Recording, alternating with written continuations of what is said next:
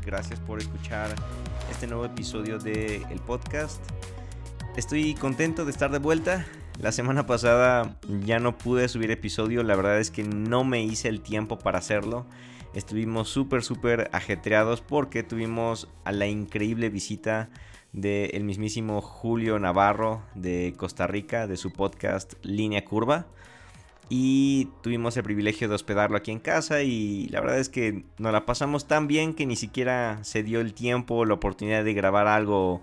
Eh, queríamos grabar un episodio juntos aquí, queríamos eh, incluso hacer entrevistas, teníamos tantos planes pero no nos dio el tiempo.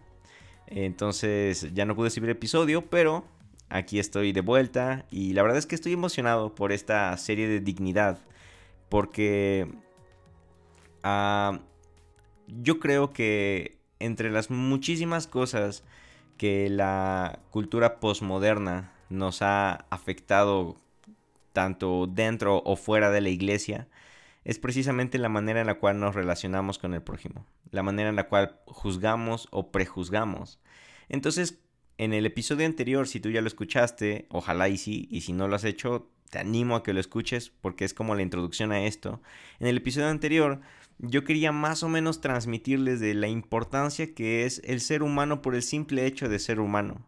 El hombre por el simple hecho de ser hombre, la mujer por el simple hecho de ser mujer. Todos tenemos ya una dignidad predefinida o por de fábrica que no puede ser ni menospreciada ni incluso aumentada, porque ya valemos por el simple hecho de ser humanos. Y tan fue el impacto o tan tan es, eh, no sé, tan fuerte este tema que yo les transmití en el episodio anterior, que incluso Jesús le daba mayor peso y mayor importancia al hombre, incluso por encima de la ley. No le importaba a Jesús desobedecer las leyes, o no le importaba a Jesús y, ni siquiera desobedecer la ley, porque no le estaba desobedeciendo, más bien le estaba dando el verdadero sentido que tenía, le estaba dando el verdadero sentido que tenía que ser, como, como lo habíamos mencionado, la ley está hecha para el hombre, no el hombre para la ley. Entonces, no sé, la verdad es que sí me gusta mucho que, que escuches el, el, episodio anterior y que tú puedas entender eso, que, que a veces nosotros juzgamos demasiado o le damos demasiada importancia a la Biblia, tanto que nos olvidamos del valor de las personas. No sé, espero haber transmitido muy bien ese mensaje en el episodio anterior y que tú lo tengas bien presente. Y en esta ocasión vamos a hablar un poco acerca de la dignidad eh, como economía o la dignidad socioeconómica, que es algo de lo cual creo que también muchos de nosotros hemos visto o incluso hemos sufrido.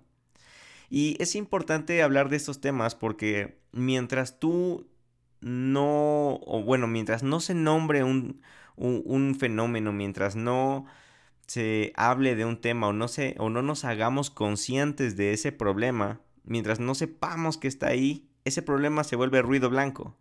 Y nos terminamos acostumbrando a él, terminamos dando por hecho que es normal, terminamos como que creyendo que es parte de, de, pues sí, de la cultura, del contexto, de nuestro tiempo y que no podemos hacer nada al respecto. Entonces, la intención para mí con estos eh, podcasts, con, con esta serie, con, con, estos episodios, es que seamos nuevamente conscientes de ciertos fenómenos que podemos nosotros estar cometiendo, nosotros personalmente o nosotros incluso como iglesia, y que es necesario taclear, es necesario abordar y también así poder pues cambiar.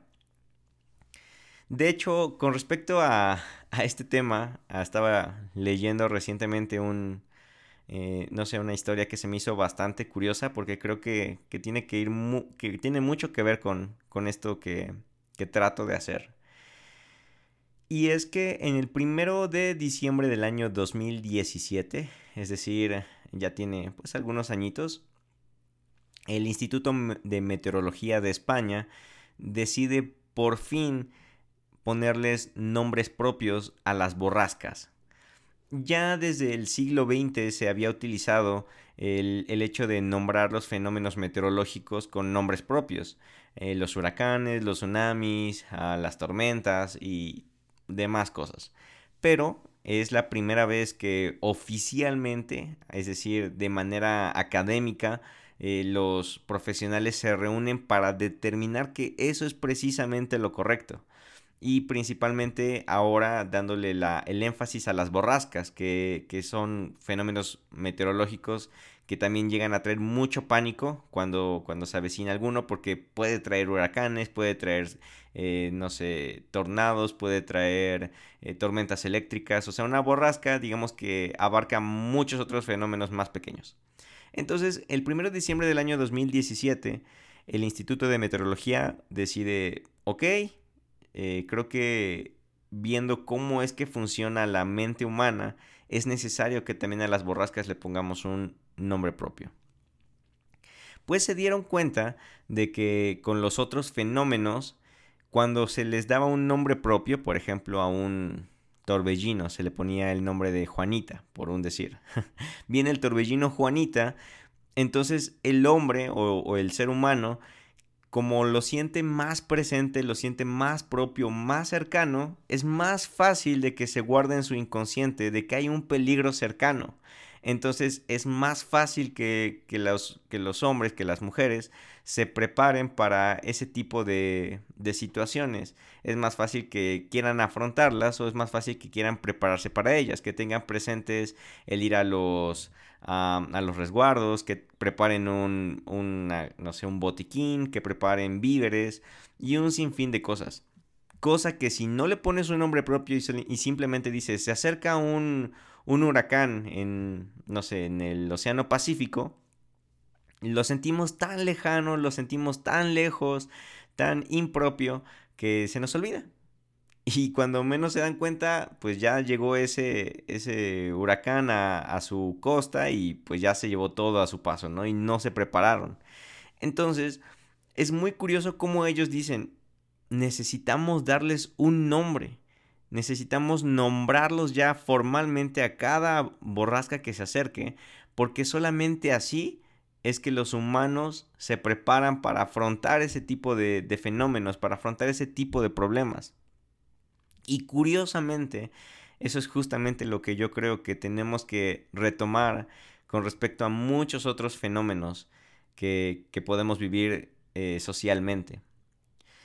Y con esta misma línea de pensamiento, es que la filósofa Adela Cortina acuña en... Ah, se me olvidó apuntar la fecha, me parece que es en el año 2018. En el año 2018 acuña la palabra aporofobia. Ella se dio cuenta de que existía un fenómeno social en el cual muchas personas rechazaban o hasta maltrataban a los pobres, maltrataban a los indigentes, a las personas que no tienen hogar, a las personas que están en la calle mendigando. Había reportado, se habían ya reportado muchísimos casos de abusos a personas que están en la calle. O sea, que personas que los golpean. Y, leí incluso un, un, un testimonio de un vagabundo al que le pagaron cierta cantidad de dólares porque se tatuara una grosería en la frente. O sea, como burlándose de esa persona. ¿Necesitas dinero? Ok, te voy a dar dinero si te tatúas esto. Como si esa persona no valiera absolutamente nada. Y entonces la filósofa de la cortina se da cuenta de este fenómeno y dice, no se hace nada al respecto porque no tiene un nombre. Entonces ella recurre al griego y busca la palabra pobre, la palabra indigente o, sin dinero o de escasos recursos, todos este tipo de sinónimos y encuentra la palabra aporos, que precisamente significa esto, y pues ya solamente fue complementarla con la palabra fobia, que es miedo a. Entonces se forma la palabra aporofobia, dándole un completo sentido a este fenómeno social de un menosprecio hacia aquellos que tienen menos recursos. Y se me hizo tan, pero tan impactante y tan trascendente el, hecho de saber esto, porque podemos extrapolarlo a muchísimos temas, muchísimos fenómenos sociales, muchísimos problemas que están ahí, pero como no tienen un nombre, como no, no están, ah, no sé, no somos conscientes de ellos, simplemente los olvidamos. Y hoy me gustaría hablar precisamente un poco acerca de la aporofobia o un poco acerca de la dignidad socioeconómica. Cuando yo iba en la secundaria, yo me acuerdo que veía que muchos de mis compañeros eh, usaban ropa de marca. Eh, lo que más en ese momento creo que me, me pegaba eran, eran los, los, tenis, las zapatillas, diría en otros países. Muchos de mis compañeros tenían tenis Adidas, tenis Nike, eh, Puma o no sé, este tipo de marcas. Y pues mi mamá, siendo una mujer que prácticamente sacó a mí, a mis dos hermanos adelante trabajando ella sola, eh, esforzándose y trabajando pues de sol a sol, pues era complicado que pudiera darnos ese estilo de vida o ese estatus económico. Nunca nos faltó absolutamente nada. Pero, pues obviamente no, no estábamos al alcance de comprarnos unos tenis Nike. No estábamos al alcance de comprarnos ropa de, marca. Entonces, pues en, aquel momento, ya saben cómo es la secundaria, es creo que cuando sacamos, es de los momentos en los que siento que sacamos lo peor de nosotros, pues había muchísimo bullying a las personas que como nosotros no teníamos ropa de marca. Y era muy común ver en, los pasillos de las escuelas o escuchar en, los baños, escuchar en las canchas a, niños burlándose de otros niños diciendo, hey, mira, ve sus tenis, están bien feos, o mira, ve sus tenis, están bien chafas, o a poco no se están roto, o ese tipo de burlas que a lo mejor para un adolescente que recién está formando su carácter, que recién está formando esa piel dura para recibir los ataques, pues es difícil.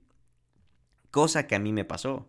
O sea, yo me acuerdo prácticamente por meses rogarle a mi mamá que me comprara unos tenis Nike. Que por favor me, los necesitaba. O sea, era una necesidad que prácticamente me desvivía por tenerlos.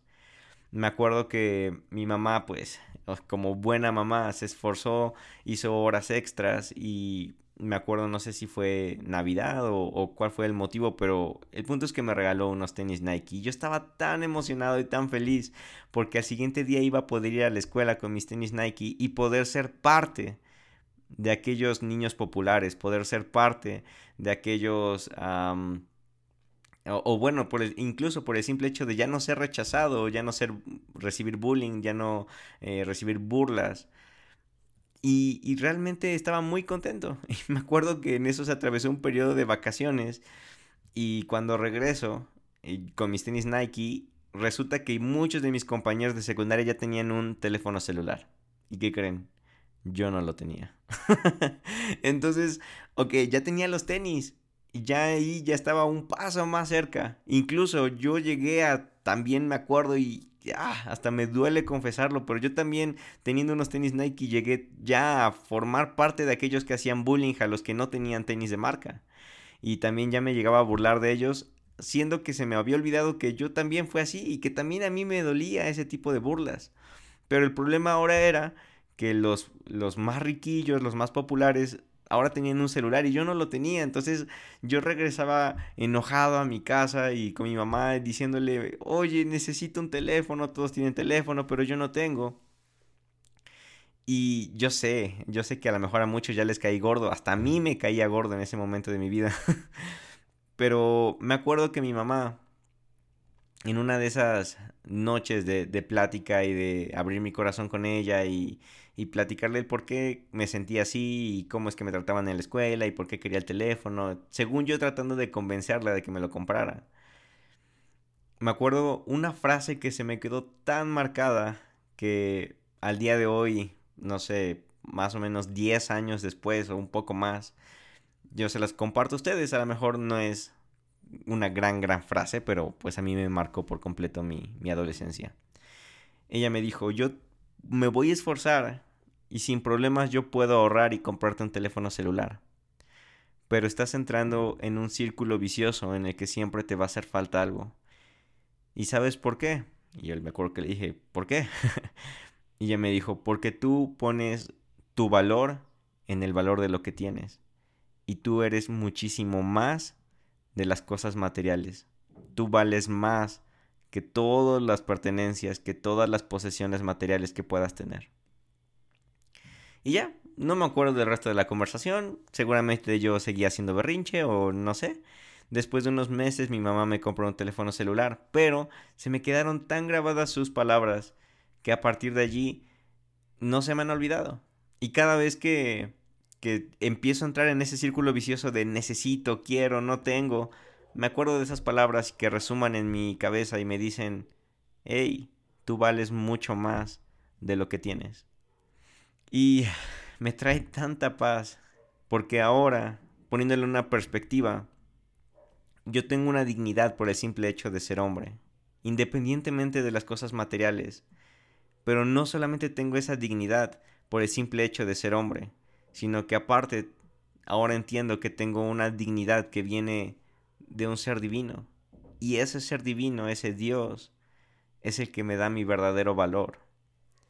Y viendo todas esas cosas en perspectiva, cambian por completo tu manera de relacionarte y de ver las cosas y decir, es cierto. Al final de cuentas, las cosas materiales, hoy me puedo comprar un nuevo celular y en tres meses ya salió una versión más reciente y jamás voy a poder estar al, paso, jamás voy a poder estar, no sé, al pie de ese tipo de cosas. Y les perdí por completo valor. Digo, igual no quiero decirles que soy ultra minimalista y ultra, eh, no sé, austero y para nada. Simplemente que ahora ya no les doy el peso, ya no les doy la importancia que en aquel momento yo les estaba dando. Y es curioso porque también debido a la sociedad en la cual vivimos, una sociedad ah, capitalista, una sociedad basada en intercambio, es muy común que aquellos más desfavorecidos sufran de cierto tipo de rechazo o de cierto tipo de aislamiento, a lo que llamamos aporofobia. Estamos acostumbrados a relacionarnos con las personas conforme a lo que nosotros les podemos ofrecer y lo que nos van a ofrecer a cambio. Es como que el común denominador es tan inconsciente que a lo mejor ni nos damos cuenta.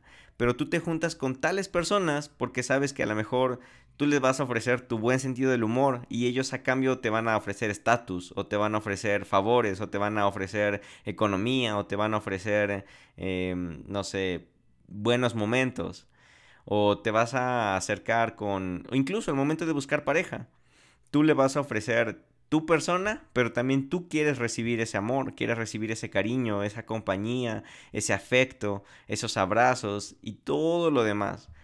De una u otra forma, consciente o inconscientemente, vivimos en una sociedad basada en el intercambio, basada en lo que yo te ofrezco y tú me ofreces. Pero aquí es en lo cual me gustaría empezar a aterrizar todo esto. ¿Qué hay de aquellos que no tienen nada que ofrecer o que no tienen mucho que ofrecer? Entonces, los vamos a excluir todo el tiempo, vamos a hacer que se queden fuera todo el tiempo, vamos a evitarlos, vamos a, separarnos de ellos todo el tiempo, como lo hacían incluso en el tiempo de Jesús. A los pobres, a los leprosos, a los inmundos, los rechazaban de las colonias y se tenían que ir a los afueras como unos completos extraviados o como unos completos desterrados, porque ya no valían nada, no tenían nada para ofrecer. Y eso que en aquel tiempo aún no, no existía como tal el capitalismo. ¿Cuánto más hoy? ¿Cuánta gente no desterramos en nuestras iglesias porque no tienen mucho que ofrecernos? ¿Cuánta gente no despreciamos de nuestros círculos sociales porque pensamos que no tienen nada que ofrecernos. ¿A cuántos amigos o a cuántas personas tú has rechazado porque piensas que no te van a aportar nada a ti? Y eso, a lo mejor no de forma literal, pero es una, una variante de aporofobia. Miedo a los pobres, miedo a los que no tienen nada que ofrecer. Y me gustaría concluir yéndome a los mismos tres escenarios a los que me fui en el episodio anterior. El primero es que quizás tú como persona o tú como iglesia o si tú te percatas que la cultura de tu iglesia tiene esta actitud de aporofobia, es momento de que seas consciente.